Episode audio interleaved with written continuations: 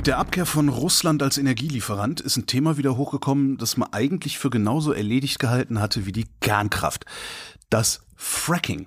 In Deutschlands Boden lagert reichlich Erdgas, das allerdings gebunden ist in Stein auf irgendeine magische Weise.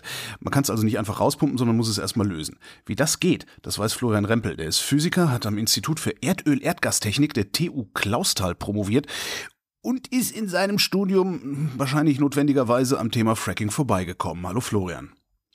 Hallo Holger, freut mich hier zu sein. Wie kommt man zufälligerweise an Fracking vorbei? Ich hätte gedacht, dass es bei so einem Studium exakt darum geht. Also in dem Studium ist klar, da werden natürlich die Studenten ausgebildet für die äh, ja, Öl- und Gasförderung, für die Industrie.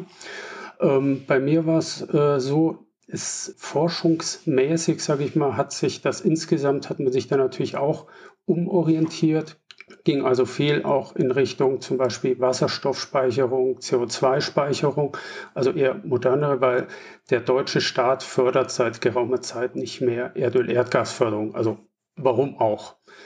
Ähm, und die eigentliche Berührung ist äh, gewesen, eigentlich, ich bin danach noch als Postdoc für drei Jahre dort gewesen. Und da war eben auch die Berührung durch den Film Gasland. Der hat eben die Diskussion so richtig in Fahrt gebracht über das Fracking letztendlich zu dem Fracking-Verbot geführt. Und der ist auch so ein bisschen, äh, ja, sag ich mal, sehr zwiespältig. Der hat eine ganze Menge, äh, ja, eine riesen Schlammschlacht äh, ausgelöst. Ist das das, wo wir diese Bilder herkennen, so brennende Wasserhähne und, und sowas alles? Genau. Also meine, meine Vorstellung von einer Gaslagerstätte ist große Höhle voller Gas. So, anbohren, Ventil drauf, fertig. So. Das ist konventionelles Gas, wenn ich das richtig verstanden habe. Jetzt gibt's aber auch unkonventionelles Gas und das ist sogenanntes Schiefergas. Warum ausgerechnet Schiefer? Ja, ich muss mal, ich gehe mal noch mal zurück zu der konventionellen. Ja. Äh, das ist keine große Höhle. Mist. Ähm, was das ist, ist äh, eher, man hat äh, im Prinzip irgendwo in der Erde wird Gas gebildet aus Biomasse, steigt dann auf und das kann in so einer geologischen Falle gefangen werden. Geologische Falle, das ist einfach eine dichte Deckschicht, Ton oder Salz und unten drunter irgendein Speichergestein, klassisch ein Sandstein. So, dass es gespeichert wird, brauchen wir noch eins. Das muss so, ich sag mal, so eine Art Taucherglocke, muss diese Deckschicht bilden. Das ist auch gar nicht so ungewöhnlich, weil durch die Kontinentalbewegung werden auch die ja, Schichten gefaltet, so ähnlich wie dieses Blatt Papier, wenn man das zusammenschiebt. Und dann hat man eben so eine Falle, eine Lagerstätte. Sagst du richtig, ja, einmal ranbohren, dann kommt das Gas raus, ist erstmal richtig, aber die Lagerstätten sind zum Teil sehr groß. Also das können auch Quadratkilometer sein.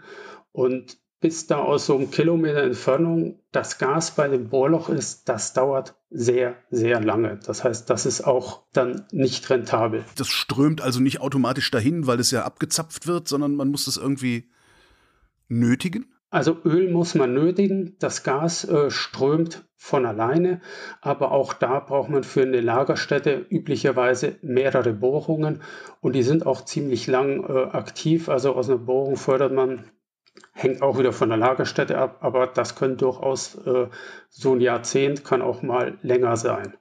Das ist also eine langfristige Investition.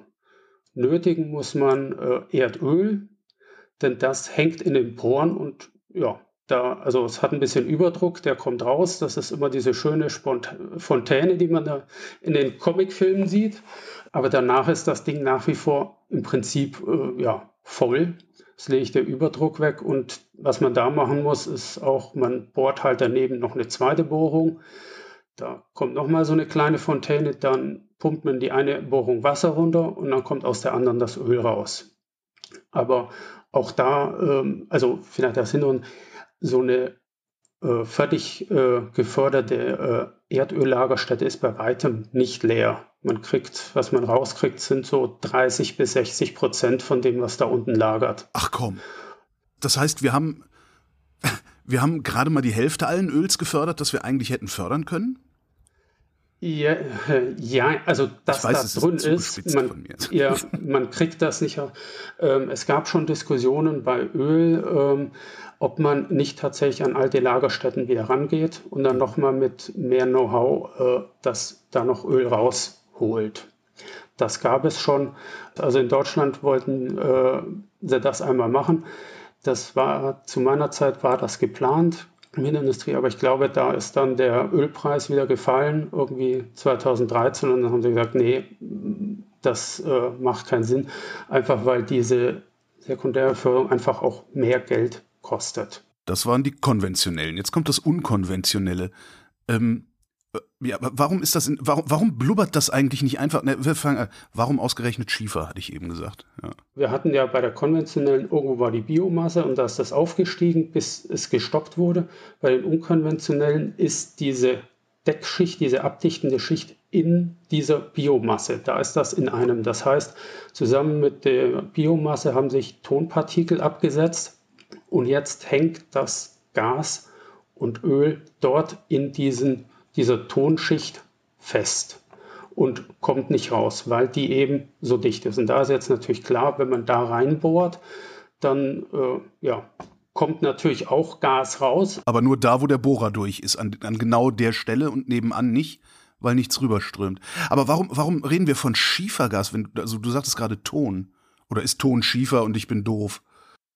Äh, nee, du bist, du bist nicht doof. Das, äh, das liegt daran, äh, an der Übersetzung. Man hat äh, Shale Gas, einfach das Shale mit Schiefer übersetzt. Geologisch ist das allerdings ein Tonstein oder Mörgel. Das ist äh, ja, dieser Übersetzung geschuldet. Das kommt dann nicht einfach rausgeblubbert, weil es weil praktisch, also ich habe in, hab in einem Stein, wenn ich das richtig verstanden habe, ich habe in einem Stein ganz, ganz viele, ganz, ganz kleine Lagerstätten sozusagen. Ja, also es sind zwei Effekte. Also einmal ist dieser äh, Tonstein an sich ist ein sehr dichtes Material. Das heißt, da kommt einfach Öl, Gas, Wasser, was auch immer nicht durch, beziehungsweise nicht ist ähm, immer relativ Irgend, extrem irgendwas langsam. diffundiert also, immer, ja, ja. genau, aber es, es reicht, dass für Jahrmillionen dort das Gas nicht rauskam. Es gibt noch einen zweiten Effekt der eine äh, Rolle spielt. Und äh, das ist Adsorption. Das heißt also auch, wenn du irgendeine Pore, gilt auch äh, für Gefäße, äh, hast, dann kleben da außen ein paar von den Gasmolekülen an der Wandung.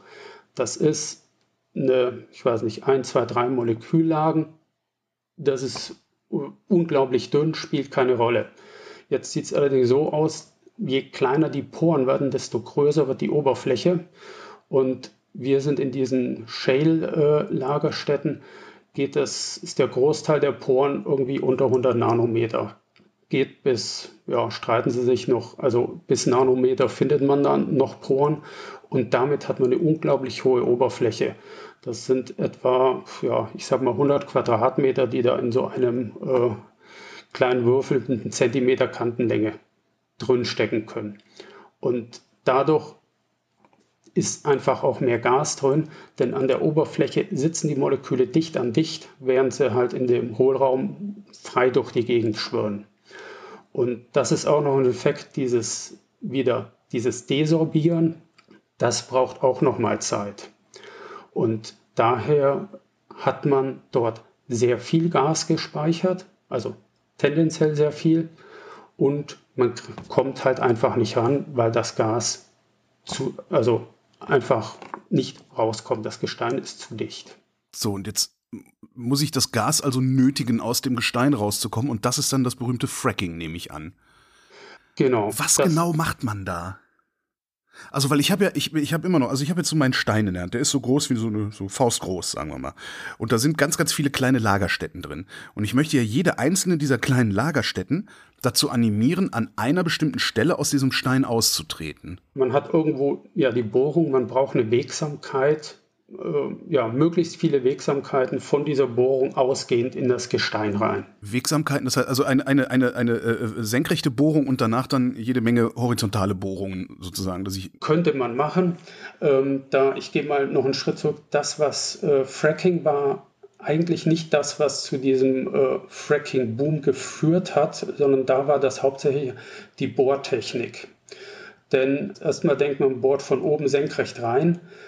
Die meisten Lagerstätten, die sind zum Teil allerdings in ihrer Mächtigkeit, also in ihrer Dicke, ähm, nicht sehr hoch. Das können zum Teil sind das 10, 20 Meter dicke Schichten, aber so ein Kilometer in der Ausdehnung. Das heißt, du willst schräg reinbohren, damit du besser absaugen kannst. Ja, nicht nur schräg, äh, die sind da ziemlich äh, pfiffig. Die können nämlich einfach um die Ecke bohren. Das heißt, die bohren ne am Rand der Lagerstätte runter, machen dann 90 Grad Bogen und bohren horizontal einmal durch die Lagerstätte durch. Also man kann äh, mit dieser äh, gerichtet bohren, da gibt es diese äh, Bohrköpfe, die können, sage ich mal, seitlich, sage ich mal, kann da so eine Klappe, sage ich mal, ausgefahren werden, dann fährt er um die Ecke. Man kann auch sehr genau, weiß man, wo dieser Bohrkopf ist und damit kann man sehr präzise bohren. Man kann sogar das noch weitermachen, man kann von dieser senkrechten Bohrung so beim Anfang dieses 90 Grad Knicks einfach nochmal ein bisschen daneben, sage ich mal, in eine, zweite, in eine zweite Richtung weggehen und dann neben dieser Bohrung horizontal durch die Lagerstätte versetzt nochmal eine daneben machen. So eine Verästelung letztlich irgendwie. Genau, man ja. hat so eine Verästelung, wo man mehrfach also in diese Lagerstätte dann reinbohren kann. Und das ist natürlich ein unglaublicher äh, Gewinn. Denn damit habe ich nicht 20 Meter Bohrung, wo ich fördere, sondern Kilometer Bohrung plus, also für jede einzelne Bohrung, die ich dann noch parallel habe, noch, kommt noch entsprechend was dazu. Und das ist eigentlich der, der große Vorteil, dass man das hingekriegt hat. Hätte aber allein noch nicht gereicht. Reden wir gerade über die, Ex äh, über die Ausbeutung einer konventionellen Lagerstätte oder ist das jetzt schon eine unkonventionelle Lagerstätte? Ähm, also das äh, macht man bei beiden Lagerstätten. Das Fracking alleine hätte die äh, unkonventionellen Lagerstätten noch nicht zu diesem Boom geführt, weil da hätte man einfach, da hätte man zu viel bohren müssen. Die Bohrkosten sind dort eigentlich das teure, weil auch die Bohrungen nicht so lang produktiv sind wie bei einer normalen Lagerstätte. Da, und man muss natürlich auch mehr Bohrungen setzen. Denn äh, wenn ich eine sehr gut permeable äh, Lagerstätte habe, dann strömt das in einem sehr, habe ich einen sehr großen Einzugsbereich. Äh, wenn ich in eine unkonventionelle gehe, dann habe ich auch erstmal einen sehr kleinen Einzugsbereich. Ich weiß nicht, das sind Zentimeter, Dezimeter oder so, was ich da das Gas rauskriege. Je nachdem, wenn ich länger warte, vielleicht auch mal irgendwas so Meter. Also wenn ich, Holger Klein, mit, mit meinem Laienverstand jetzt anfangen würde, sowas zu machen, würde ich äh, alle 50 Zentimeter ein senkrechtes Bohrloch in die Lagerstätte jagen und hätte dann hinterher die komplette Erdoberfläche mit äh, äh Bohrlöchern gepflastert. Genau, also okay. das äh, ja, haben sie auch gemacht. Echt? Äh, so, das will man aber doch äh, nicht. Also das will man nicht, aber die Anzahl äh, an Bohrungen äh, pro Quadratmeile, also es war jetzt nicht alle 50 Meter, aber die wurde, äh, die hat sich dramatisch reduziert durch diese Bohrtechnik. Also die hat sich, äh, ich weiß jetzt nicht mehr, wie viele das waren, aber äh, ich, ich sag mal, das, das ist um schon zwei Größenordnungen, so um Faktor 100 ist die Anzahl der Bohrungen zurückgegangen. Das war also der, der große Erfolg. Aber wie gesagt, das alleine hätte noch nicht gereicht, weil eben aus dem Gestein das nur sehr langsam rauskommt und da muss man nachhelfen und das macht man mit Fracking. Das Fracking ist nämlich auch schon sehr alt. Das äh, gibt es seit 1940.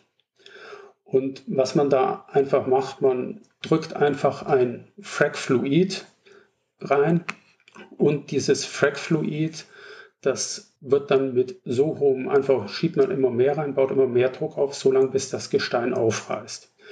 Und das ist insofern geschickt, weil Gestein hat im Allgemeinen eine hohe Druckfestigkeit, aber eine deutlich etwa ein Faktor 10 geringere Zugfestigkeit. Ist so ähnlich wie bei äh, Beton. Deshalb macht man eine Bewährung ein, nimmt äh, also Stahlbeton, um die Zugfestigkeit zu erhöhen. Das gibt es im Gestein nicht. Daher ist das eben eine Möglichkeit, wie man, man hat ja keinen Zugang in diese Lagerstätte, wie man da eben sich einen schaffen kann mit relativ wenig Aufwand. Das heißt, ich zerbrösele sozusagen den Stein. Ja, der Stein reißt im Prinzip auf. Gibt er dann entlang der Risse seine Kleinstlagerstätten frei? Genau, entlang der Risse. Also die Risse sind dann auch, ähm, ja, die verästeln sich natürlich auch. Und von den Kleinstlagerstätten ist es so, es kommt natürlich, es rein theoretisch, wenn man jetzt, äh, es, wenn irgendwo, sage ich mal, da eine Druckdifferenz ist, es strömt durchaus was. Es ist halt lediglich die Frage immer, reicht das für eine äh, wirtschaftliche Gewinnung? Wir gehen einfach mal davon aus und bleiben, bleiben, bei, bleiben bei dem, beim, beim Prozess. Ähm, ist das denn kontrollierbar oder äh, kann ich da eine ja, Kettenreaktion in Gang setzen? Also Stein bröselt immer weiter weg oder hört das irgendwann natürlich auf natürliche Weise wieder auf? Also sieht so aus, man macht als erstes das Bohrloch voll, dann drückt man oben immer nach, es baut sich unten Druck auf und dann reißt das Gestein auf. In dem Moment, wo das aufreißt, strömt das Fluid, sage ich mal, rein in diesen Riss und damit fällt auch der Druck. Deshalb nimmt man meistens was ein inkompressibles Fluid, also im Allgemeinen Wasser ist das gängigste mit Additiven. Und da sieht man, hat man einen relativ deutlichen Druckabfall. Und man, ja, dann pumpt man weiter, es baut sich wieder Druck auf und dann wird der Riss immer größer. Und da ist klar, je länger man pumpt, desto größer wird der Riss. Da gibt es theoretisch, sage ich mal, keine, keine Grenze. Aber was man auch weiß, man weiß, welches Volumen man einpumpt und damit auch welches Volumen der man da unten jeweils an, als Riss erzeugt hat. Das ist so eine grobe Abschätzung natürlich auch, wie weit ist denn mein Riss? Du sagtest Additive. Also wenn es nur Wasser wäre, würden wir wahrscheinlich überhaupt nicht äh, drüber diskutiert haben, über diese Methode. Was, was kommt da noch rein? Das ist ein Punkt, der sehr im Fokus steht. Was da noch reinkommt, ich sage es mal äh, allgemein, das ist als erstes äh, zum Beispiel Sand. Da fragst du, Sand? Der hat den Hintergrund, man erzeugt ja unten Risse und Sand hat die Eigenschaft, wenn man äh, jetzt wieder fördern will, muss man ja dieses Fluid erstmal wieder rausholen aus der Bohrung. Und wenn der Druck weggeht und das Wasser, dann schließen sich die Risse. Und daher der Sand, der soll diese Risse da sich reinsetzen und die möglichst offen halten. Der soll also die Effektivität erhöhen.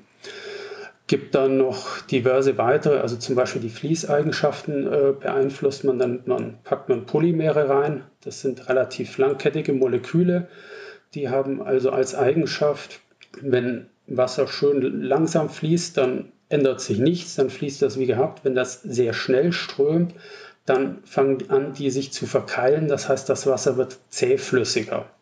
Das hat zwei Effekte. Einmal, dass der Frack sich gleichmäßiger ausbreitet, weil dort, wo er sich schnell ausbreitet und das Wasser schnell fließt, wird es gebremst.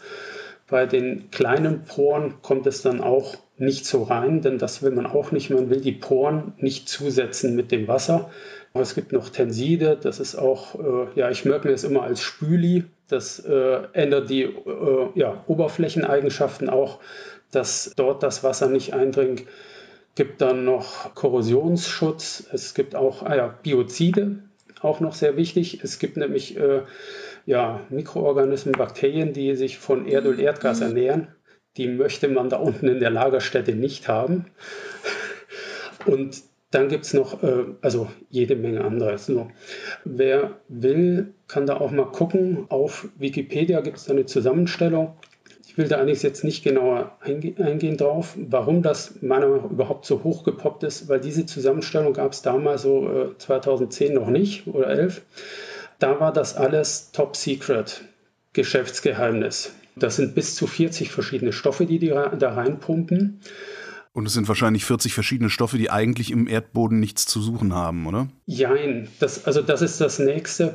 Ich komme dazu, ich sehe, ich, diese Diskussion geht aus meiner Sicht eigentlich am Thema vorbei. Und das sind eigentlich zwei Dinge. Erstens mal ist die Frage, ich habe ja immer ein Ziel, was ich machen will, zum Beispiel die Polymere. Da kann ich irgendwas Künstliches reinpacken, äh, was eventuell schädlich ist. Ich kann aber auch Maisstärke nehmen die ist kein Problem. Dass man einfach die Konzentrationen, die sind dann auch noch wichtig, Es gibt also die Möglichkeit, diese Fluide so zusammenzustellen, dass sie nicht grundwasserschädlich sind. Ich habe mir auch im Hinterkopf habe ich ein, äh, ein Video noch von so drei Exxon-Mitarbeitern, gab es auf YouTube, die ganz tapfer da Fracking-Fluid getrunken haben, um zu zeigen, dass das harmlos ist. Das eigentlich Wichtige ist, das Zeug wird ja in die Lagerstätte gepumpt. Und da ist es eigentlich am Ort, wo erstmal das, was alles da drin war, für Jahrmillionen nicht rausgekommen ist. Stimmt, und es war sogar gasdicht. Das heißt, eine Flüssigkeit sollte da erst recht drin bleiben. Ne? Ja, so, jetzt ist allerdings der Punkt, wir wollen ja Gas fördern, das heißt, dass nach dem Fracken muss das wieder raus. Das ist der sogenannte Flowback. Und jetzt ist es so, es kommt nicht alles wieder raus. Es ist auch, die Zahlen sind sehr stark schwankend. Mal kriegt man bloß, ich weiß nicht, äh, ein Viertel raus, mal irgendwie drei Viertel, irgendwie so, legen wir hier auf die Zahlen nicht fest. Aber da wird natürlich auch das, was wir eingepresst wurde, verändert. Das reagiert mit dem, was in der Lagerstätte ist und nimmt da Dinge mit. Und was es da mitnimmt, äh, ist zum Beispiel in der Lagerstätte, es gibt Formationswasser. Das ist aufgrund der Teufel eigentlich immer hochsalinares Wasser, das heißt ein hoher Salzgehalt. Heißt, wenn das Zeug rauskommt, ist es auf jeden Fall versalzen. Was auch noch drin ist, ja, Methan, ganz klar. Da ist ja Erdgas drin und jetzt ist auch schon äh, die Unterscheidung, Erdgas ist nicht gleich Methan. In so einer Lagerstätte ist auch noch alles mögliche andere, das heißt Propan, Butan, klar, das zu erwarten, aber oft auch so Dinge wie Schwefelwasserstoff, CO2. Wenn man Glück hat, übrigens auch Wasserstoff, das kann auch drin sein, aber meistens nur zu geringen Anteilen. Was auch üblicherweise rauskommt, ist, äh, ja, es wird, es wird noch viel besser. Es kommt oft, ist Erdöl ist ja auch drin, das heißt, das kommt auch raus. Das heißt, alle möglichen Kohlenwasserstoffe. Und da gibt es alles, was drin ist. Und dazu nicht nur das äh, Hexan, Heptan und so weiter, wie die alle heißen, sondern auch äh, so nette Lösungsmittel wie Toluol oder Benzol. Das sind, das sind äh, alles so Sachen, von denen wir nicht wollen, dass sie in unserem Essen sind. Ne? Das sind Sachen, wo wir nicht wollen, dass sie in der, in der Atmosphäre sind, allein schon. Ja, stimmt. Ich habe die Konzentration nicht im Kopf, aber ich meine, es ist die maximal erlaubte am Arbeitsplatz bei Benzol ist irgendwie so in Mikrogramm pro Kubikmeter. Das ist also, und das ist sehr flüchtig. Das ist übrigens auch etwas, was man in Amerika, was man also auch sieht in äh, Gasland, dass dort die Benzolkonzentration erhöht ist in der Nähe von solchen Lagerstätten. Und ja, was gibt es noch das in der Lagerstätte? Das sind äh, Schwermetalle. Ist auch da natürlich klar, was genau drin ist, hängt wieder von, schwankt von Lagerstätte zu Lagerstätte. Und dann gibt es noch das Highlight unter der Abkürzung NORM. Das sind Naturally Occurring Radioactive Materials. Oh, hey. Ja, so. Und jetzt, äh, jetzt ist vielleicht klar, warum ich das mit diesen Frackfluiden so ein bisschen eigentlich am Thema vorbei sehe. Mhm. Weil das, was wir reinpumpen. Es ist lange nicht so schlimm wie das, was wir rausholen. Genau. Das, was rauskommt, ist das eigentliche Problem. Und jetzt hast du gesagt, ja, was macht man damit? Das ist das eigentliche Problem. Das sind ordentliche Mengen. Für so einen Frack braucht man etwa 1000 bis 10.000 Kubikmeter Frackfluid. Das heißt, man kriegt da auch etliche tausend Kubikmeter verseuchtes Wasser wieder raus, das man ja irgendwie entsorgen muss. Ist es, ist es recycelbar denn? Also entsorgen ist ja die eine Sache, aber vielleicht gibt es ja irgendwie einen, wie auch immer gearteten magischen Reaktor, wo man das einmal durchlaufen lässt und hat dann am Ende kommt dann destilliertes Wasser raus, was man wieder benutzen kann oder so. Ein bisschen, also man versucht auf jeden Fall, sage ich mal, Öl und Gas abzutrennen, soweit ich weiß. Aber letztendlich bisher war das, was man meistens gemacht hat, dann auch irgendwann, man hat es schlicht und einfach wieder in den Untergrund verpresst, zum Beispiel in eine ausgeförderte Öl- oder Gaslagerstätte. Das war die Entsorgung. Kann man ja machen, aber letztendlich, wir haben ja nicht endlos Wasser hier. Also das heißt, ja, mit, mit jedem Frack vernichten wir letztendlich Wasser, das wir vielleicht auch trinken könnten oder sowas. Richtig, ja. Und es ist jetzt auch, also ein Frack, also was man natürlich machen kann, ich weiß nicht, wie das mit der Aufbereitung sieht. Das ist natürlich auch so, kann man machen, kostet aber Geld. Und ich vermute mal, frisches Wasser ist billiger als die Aufbereitung, also gewesen. Deshalb tendiere ich dazu äh, zu vermuten, dass sie das äh, eher verpresst haben. Man hat es zum Teil dann für den nächsten Frack weiter genutzt, nochmal verwendet. Das ist äh, äh, auch passiert. Aber letztendlich das Problem ist halt auch, so eine Lagerstätte wird nicht einmal gefrackt, sondern sehr oft. Das sind eine ganze Menge an Fracks, also speziell in Amerika. Ich weiß nicht, das sind äh, Zehntausende von Fracks, richtig viel Wasser. Das ist also ein definitiv ein Problem. Was macht das Ganze mit dem Untergrund, also in geologischer Hinsicht? Also wird, wird der Untergrund dadurch instabil? Also ist das so wie, weiß ich, Ruhrgebiet, Steinkohleabbau? Ähm, da, ja, also erstmal so ein Frack ist, äh, ist erstmal, äh, ja, du willst ja mal in Richtung Erdbeben raus. Ein Frack ist im Prinzip so ein kleines Erdbeben. Eigentlich wollte ich nicht in Richtung Erdbeben raus, aber okay. Eigentlich nicht. Nee, ich wollte aber, einfach nur wissen, was das mit dem Untergrund macht. Aber okay, ja, nee, bitte. Also, Radioaktivität, Erdbeben, alles, was wir haben wollen. Ja. ja, genau. Äh, ist ein echtes Highlight. Das, äh, ja. Also es ist so, der Untergrund, es wird erstmal, sage ich mal, dort die Lagerstätte, sage ich mal, es werden Risse erzeugt. Im Allgemeinen ähm, ist das erstmal nicht so kritisch, weil es ist nach wie vor, es lastet ja, sage ich mal, obendrauf das Gewicht. Die Risse äh, sind von der Ausrichtung, sage ich mal, äh, senkrecht, denn von oben kommt, die, kommt der große Druck. Das heißt, nach oben wird der Freck nicht gehen, da müsste er alles nach oben hochheben. Das macht er nicht, da ist nach äh, seitlich, äh, sag ich mal rechts und links, ist der Widerstand geringer. Das heißt, in die Richtung wird es aufreißen. Und das, was eher, sage ich mal, an der Oberfläche dann, sag ich mal, so an Oberflächenabsenkungen gab es ja im Ruhrgebiet. Das gibt es bei äh, der Erd Erdgasförderung auch, also zum Beispiel in Groningen, äh, da ist ein großes äh, Erdgasfeld, da senkt sich auch die Tagesoberfläche, also einfach ab durch die Förderung. Aber das war, das war ein kon konventionelles. Äh das war ein konventionelles, genau. Und das ist jetzt auch, wenn man jetzt aus unkonventionellen, sage ich mal, das in ausreichender Menge rausnimmt, dann kann natürlich auch da das entsprechend an der Tagesoberfläche irgendwann Folgen haben. Es ist natürlich so, dass die insgesamt, also so bei Bergbau, wenn man da richtig Hohlräume auffährt, ist das gravierender als bei der Gasförderung. Aber nichtsdestotrotz gibt es das. Und dadurch können natürlich auch äh, ja, Erdbewegungen, sprich Erdbeben, ausgelöst werden. Das ist allerdings ähm, ja, bei den Fracking äh, von Schiefergas tendenziell eher weniger. Wobei man muss vorsichtig sein, Erdbeben sind so, das ist halt, die sind nicht äh, wirklich gut zu erfassen. Das ist klar, man weiß nicht, hier in drei Wochen gibt es irgendwo ein Erdbeben, man weiß eben nicht, was ist im Untergrund los, welche Spannungen liegen davor, triggert man da gerade irgendwas. Aber tendenziell das, äh, was das Entscheidende da bei Fracking ist, man drückt ja das Wasser rein, man baut Druck auf und da ist die Frage, wie viel Energie kann in dem Gestein gespeichert werden, bevor es nachgibt. Je mehr Energie gespeichert werden kann, desto mehr wackeln oben die Häuser. Und da ist äh, ja Shale-Tonstein ist ein Gestein, wo relativ wenig Festigkeit hat. Das kann also nicht so viel Energie aufnehmen.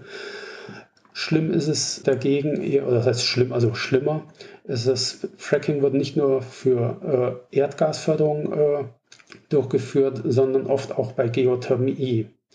Da will man ja auch, hat man zwei Bohrungen, so im einfachsten Fall, in der einen kaltes Wasser rein, aus der anderen heißes raus. Da will man auch, dass das möglichst weit, äh, weite Bereiche, sage ich mal, im Untergrund durchströmen. Da hilft man dann auch mit Fracken mal nach. Und da ist es oft Granit. Und besonders warm ist es natürlich im Erdboden auch da, wo das noch ein bisschen äh, aktiver ist, das Erde. Das heißt, dort würde ich eher die Gefahr sehen bei Geothermie, Wobei man auch im Allgemeinen das Ganze monitort. Also die Fracks werden ja angekündigt. Äh, Erdbebenmessstellen gibt es eine ganze Reihe äh, auf der Welt. Das heißt, wenn da irgendwo was passiert, merkt man das. Meistens, ich weiß nicht, ob es separate Stationen noch in Amerika damals gab, aber das kann man natürlich einrichten. Und wenn man dann merkt, oh, da fängt es schon an zu leicht zu rappeln, dann sagt man, okay, dann fracken wir hier mal besser nicht, beziehungsweise es egelt, also vielleicht jetzt nicht irgendwo in der Gegend fracken, wo oben drüber Häuser stehen oder andere ja, Kernkraftwerke oder sonst irgendwas. Das heißt, wir fracken eigentlich die ganze Zeit schon?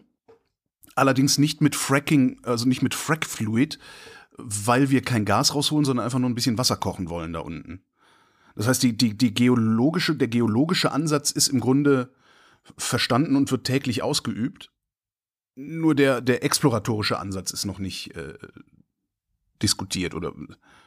Also äh, zwei Dinge. Also ja, wir fracken bereits. Es ist äh, Geothermie, die verwenden, sage ich, da weiß ich nicht genau, was die verwenden. Ich nehme an, dass das deutlich weniger sein wird. Da hat man auch äh, mit dem Flowback hat man auch nicht das Problem. Äh, also ist immer im Untergrund kann alles Mögliche sein, aber sehe ich da wesentlich unkritischer, zumindest äh, Benzol oder so. Äh, ja, Erdöl, Erdgas sollte da ja nicht sein. Geothermie wird äh, seit dem Frackverbot, äh, soweit ich weiß, in Deutschland auch nicht mehr durchgeführt. Davor war das auch hm, ja, relativ in den Anfängen. Ähm, wo gefrackt wurde, war in Deutschland äh, tatsächlich zur Erdgasgewinnung und zwar schon äh, lange seit dem Anfang äh, der 1960er Jahre. Das heißt, es wird, wurde fünf Jahre bereits gefrackt in Deutschland, äh, nicht fünf Jahre, fünf Jahrzehnte. Und dann kam das Verbot. Es gibt einen Unterschied das waren nicht Shale-Gaslagerstätten, sondern sogenanntes Tight Gas. Was ist das schon wieder? Das ist eine, genau, das ist eine Mischung. Das ist im Prinzip eine konventionelle Lagerstätte. Das ist auch, äh, ich meine, in Deutschland ist es auch alles Sandstein. Das ist allerdings ein Sandstein, wo noch so ein bisschen Ton mit drin ist und der insgesamt auch so dicht ist, dass man ihn nicht konventionell fördern kann. Das heißt, auch da muss man mit Fracking nachhelfen dass man äh, ja, dort das Gas rausbekommt. Ist das denn das gleiche Fracking, äh, was wir jetzt machen würden, wenn wir wieder fracken wollten? Oder haben die da was anderes reingepumpt? Oder ist es im, im Prinzip der, der, der gleiche äh, Vorgang? Also ich sage mal, im Prinzip ist das das Gleiche. Ob man jetzt äh, so Tight Gas oder Shale Gas äh, frackt, da sind die Unterschiede nicht groß. Klar, man muss, man wird ein bei den 40 Zusatzstoffen, da werden sie, denke ich mal, schon ein paar äh, ausgetauscht haben. Man muss auch, ich weiß nicht, dass gerade Polymer und Tensit wird auch äh, immer angepasst.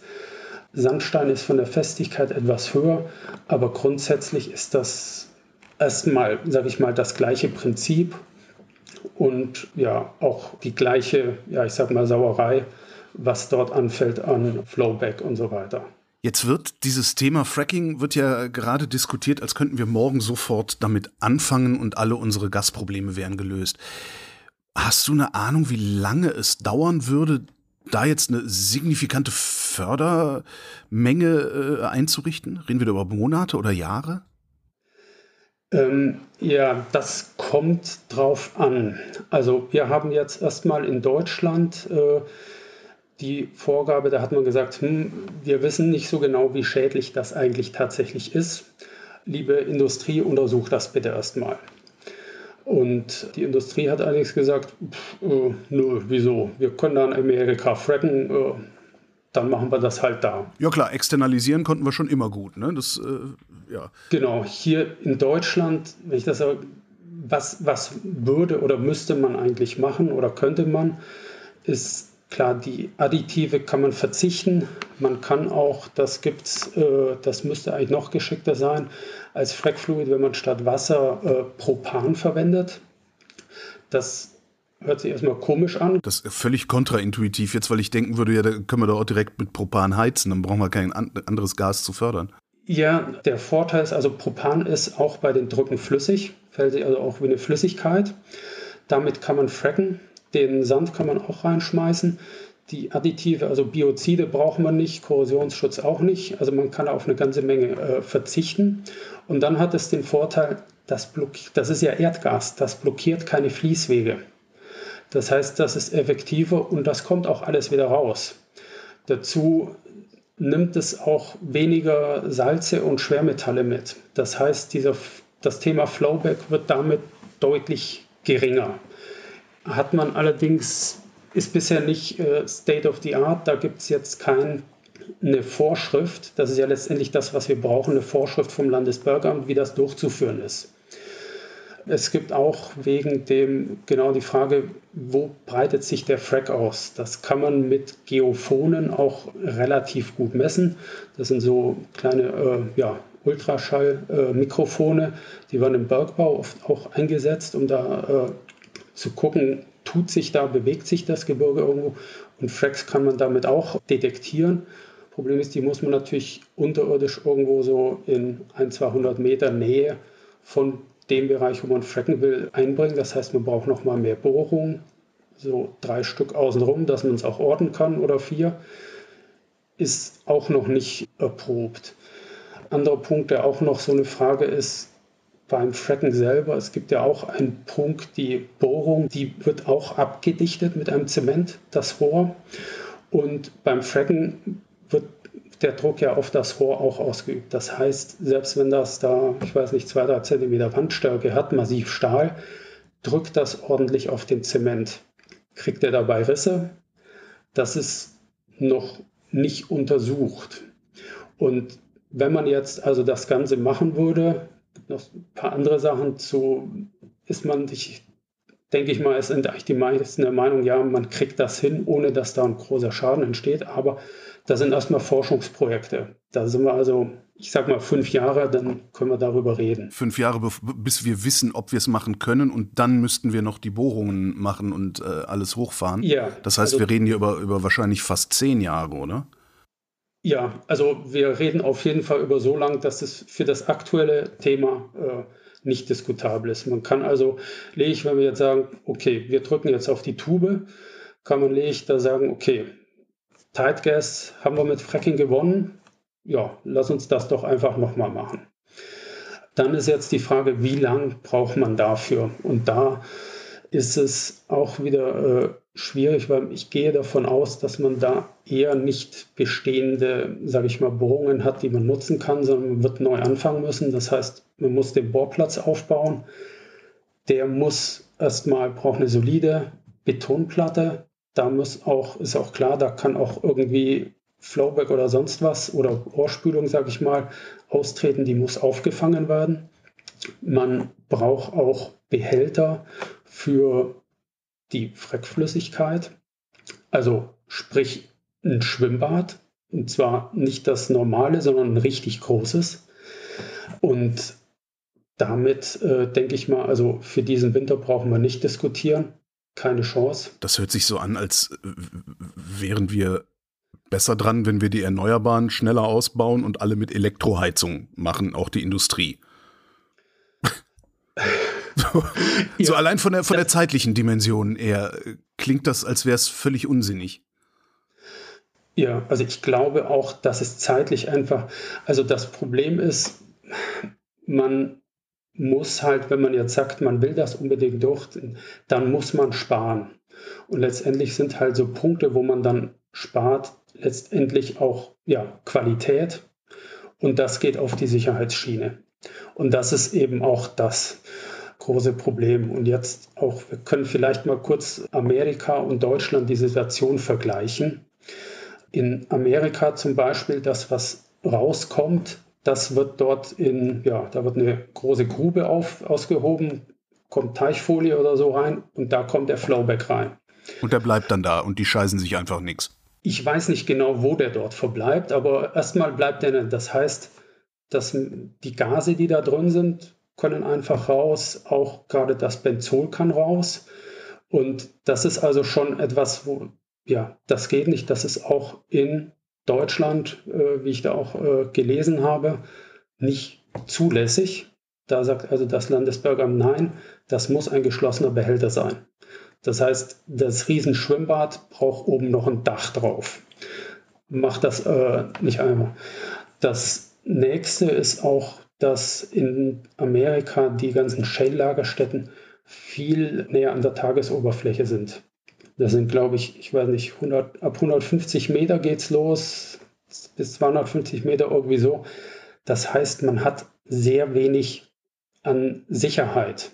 Wenn man da also ein Frack zu weit geht, ist man gleich im Grundwasser.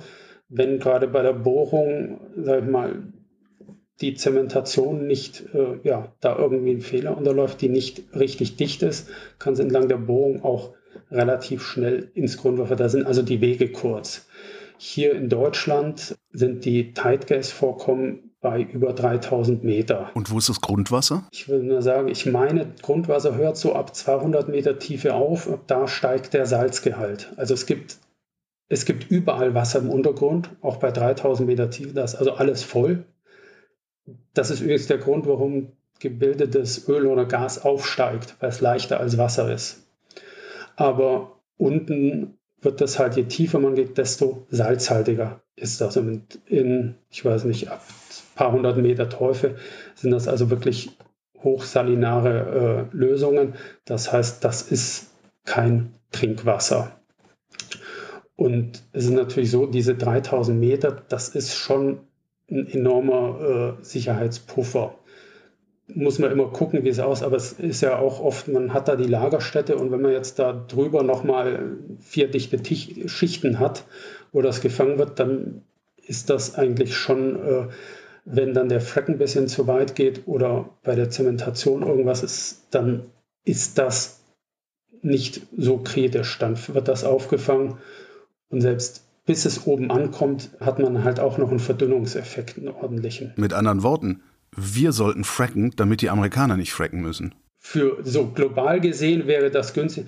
Also ja, also wir hätten das sauberer gemacht, als die Amis das äh, ja hingekriegt haben. Ich habe jetzt auch noch mal, das können wir vielleicht auch in die äh, Show Notes packen, äh, so ein Paper äh, gefunden. Dort wurde mal ausgewertet zwischen 2005 und 2014 alle gemeldeten äh, ja, Spills, also das sind Leckagen. Leckage ist irgendwie, da sprechen wir nicht, wenn da so ein Liter Flowback in die Landschaft geht, sondern so irgendwie so im Bereich ein bis zwei Badewannen voll. Also so 100 bis, ich weiß nicht, 500 Liter. Und das Erschreckende dort, der Großteil, wenn man sich die Balken anguckt, sind bei äh, Tanks, Pits, Flowlines, Transportation. Und das sind also alles Dinge. Also gar nicht beim Frack selbst, sondern bei der Sekundärverarbeitung sozusagen. Ja, und es sind halt auch äh, insgesamt 6000 Ereignisse in einem Jahrzehnt. Das ist eine Menge. Und das ist jetzt auch, also ich kenne mich jetzt, also ich habe mich mit Lagerstätten beschäftigt, mit dem Überirdischen kenne ich mich nicht so aus. Aber das ist für meinen Geschmack einfach zu viel vor allem bei, äh, gerade bei Tanks, also bei den Behältern und bei Rohren, da, bevor man das Zeug anschmeißt, kann, macht man im Normalfall eigentlich einen Drucktest. Also ich habe das im Labor bei den Anlagen immer gemacht, um zu wissen, sind die dicht. Wenn ich da sehe, dass denen da regelmäßig so große Mengen äh, abhanden kommen, dann läuft da aus meiner Sicht grundsätzlich was schief das ist eigentlich eher das, was ich hier so sehe, da ist eigentlich der grundsätzliche Umgang, sehe ich da als Problem. Weil es ist halt so, wenn die jetzt schon oberirdisch mit den Rohren ein Problem haben, wie will ich denn dann sicher sein, dass die das sauber einzementieren? Das ist ja viel schwieriger und dass die auch beim Fracken mit der nötigen Sorgfalt arbeiten. Also das ist das, was dahinter. Das heißt, ich sehe das eigentlich ich weiß gar nicht, technisch kann man es anhand der Daten gar nicht beurteilen, weil das Hauptproblem einfach ganz woanders ist und dieses Fracking überlagert. Das heißt eigentlich, eigentlich sollten wir, sollten wir so, ja, was ist denn, was ist denn eigentlich das Fazit? Hast du dir eine Meinung bilden können zum Fracking? Wollen wir das haben oder wollen wir das? Also jetzt mal ganz abgesehen davon, dass es CO2 erzeugt, das wir nicht erzeugen sollten, also dass äh, das Erzeugen von CO2 ohnehin eine riesige Eselei ist, äh, wie wir gerade in der Atmosphäre sehen können. Aber äh, davon abgesehen, weil irgendwoher werden wir Brennstoff erstmal noch bekommen müssen. Hast du es geschafft, dir eine abschließende Meinung dazu zu bilden? Weil mir fällt das gerade sehr schwer. Also ja, also mir fällt es grundsätzlich auch schwer. Ich habe da auch äh, drüber nachgedacht. Also das Problem ist halt, man müsste davor auch die Gesamtsituation betrachten. Also wie sieht das zum Beispiel jetzt aus? Kriegen wir hier, wenn wir nicht fracken, im nächsten Winter äh, Aufruhr und Unruhen? Ja, aber wenn wir fracken, haben wir nächsten Winter ja sowieso noch kein Gas aus dem Fracking. Ja, weiß ich nicht, wenn man brutal rangeht. Okay, ja, stimmt. Ja, das ja, mit den LNG-Terminals hat auch, ja, okay, ja, ähm, ja, ja, ja, Also, aber es ist halt, also das, was ich mir äh, gesagt ich habe auch mal so versucht, sage ich mal so, wenn ich mir insgesamt mal nun bilde, es ist halt die Firmen, die das dann hier machen, die haben, also das sind vermutlich dieselben, die das auch in Amiland machen. Wenn die so hier rangehen, ja, wir haben immer noch die 3000 Meter Sicherheit, aber ist mir schon ein bisschen, sage ich mal, äh, unwohl bei, weil das Hauptproblem ist ja über Tage. Und dann ist für mich halt auch einfach, wie du sagst, wenn ich CO2 betrachte, also das, das kann man ja nicht außen vor lassen. Wir haben das CO2-Problem. Also Erdgas rausholen ist eigentlich nicht gut. Es ist vor allem, wenn man das anfängt, auch so, nehmen wir an, wir könnten sofort starten, dann würden wir da auch ähm, wir würden sofort aufhören, die Erneuerbaren auszubauen, weil wir haben ja genug Gas. Genau, das auch. Und wir würden es. Das ist ja so ein psychologischer Effekt, der dann, der dann auch da, da einsetzt, ja. Der auch, wir würden aber auch, dass sich das rentiert, wenn das Gas strömt. Wir drehen, drehen doch nicht ein Jahr später wieder zu. Also das ist also auch, es würde, denke ich, auch befeuern, also weiterhin, sage ich mal, die Gasnutzung, sage ich mal, äh, befeuern. Und was dann halt auch äh, dazu kommt, ist, muss man gucken, was sind denn die Alternativen und wie sieht das Gesamtprogramm aus. Und wenn ich mir halt hingucke und äh, ja, du kennst das besser sich, aber ich kriege das nur mit. Wir hatten da so eine Steuersenkung auf, für die Mineralölkonzerne. Der CO2-Preis äh, wurde nicht äh, erhöht, Tempolimit haben wir auch nicht. Wir haben also machen eigentlich drei Milliarden für LNG-Terminals was, was ich vermisse, ist drei Milliarden für Solarzellen auf allen öffentlichen Gebäuden oder an Autobahnen. Das ist tatsächlich kein Problem der, der, der Umweltchemie, kein Problem der Geologie, das ist eigentlich ein Problem der Folgenabschätzung einer Entscheidung für das Weiterverbrennen eines fossilen Brennstoffs. Ja. Ja, und es ist auch halt, wenn ich mir auch, ich muss erstmal gucken, haben wir noch Alternativen? Und da hatte ich auch äh, Bekannte gestern auch gesagt, ja, wie sieht denn das aus einfach mit Biogas? Ich habe mal kurz gegoogelt, wenn wir da überall eine verpflichtende grüne Tonne haben, dann heißt das, haben wir doppelt so viel äh, Biogas. Das ist also mehr, als wir jetzt an konventionellem Gas fördern, was wir durch Biogas machen könnten. Und ich meine, aktuell sind es, glaube ich, 73 Bohrungen, die aktiv sind. Gibt da den äh, Energiereport von der BGR, da steht das äh, genau. Das heißt, wir müssten auch, wenn wir das mit Fracking machen wollen, also man braucht einfach schon eine Menge. Und daher tendiere ich eigentlich eher dazu, auch wenn ich sagen muss, im Grundsatz technisch kann man das hinkriegen. Es ist gar nicht so schlimm, aber es wäre dämlich, es jetzt noch zu tun. Ja, vor allem, weil halt auch, es ist, es ist Erdöl, Erdgas, es ist nicht sauber. Es verursacht eine Menge Sauer, Sauerei, und die haben wir halt beim Biogas zum Beispiel nicht. Stell dir vor, Fridays for Future oder auch vor den Grünen. Wie will ich rechtfertigen, dass ich jetzt fracke, wenn ich nicht zeigen kann, dass ich auf der anderen Seite bereits alles getan habe, alles ausgeschöpft habe? Und das ist eigentlich der Punkt, der mir fehlt, wo ich dann sage, auch wenn man theoretisch das könnte, ja, so dringend, also scheint es dann doch nicht zu sein, wenn man auf der anderen Seite noch nicht so viel gemacht hat. Florian Rempel, vielen Dank. Ja, ich danke.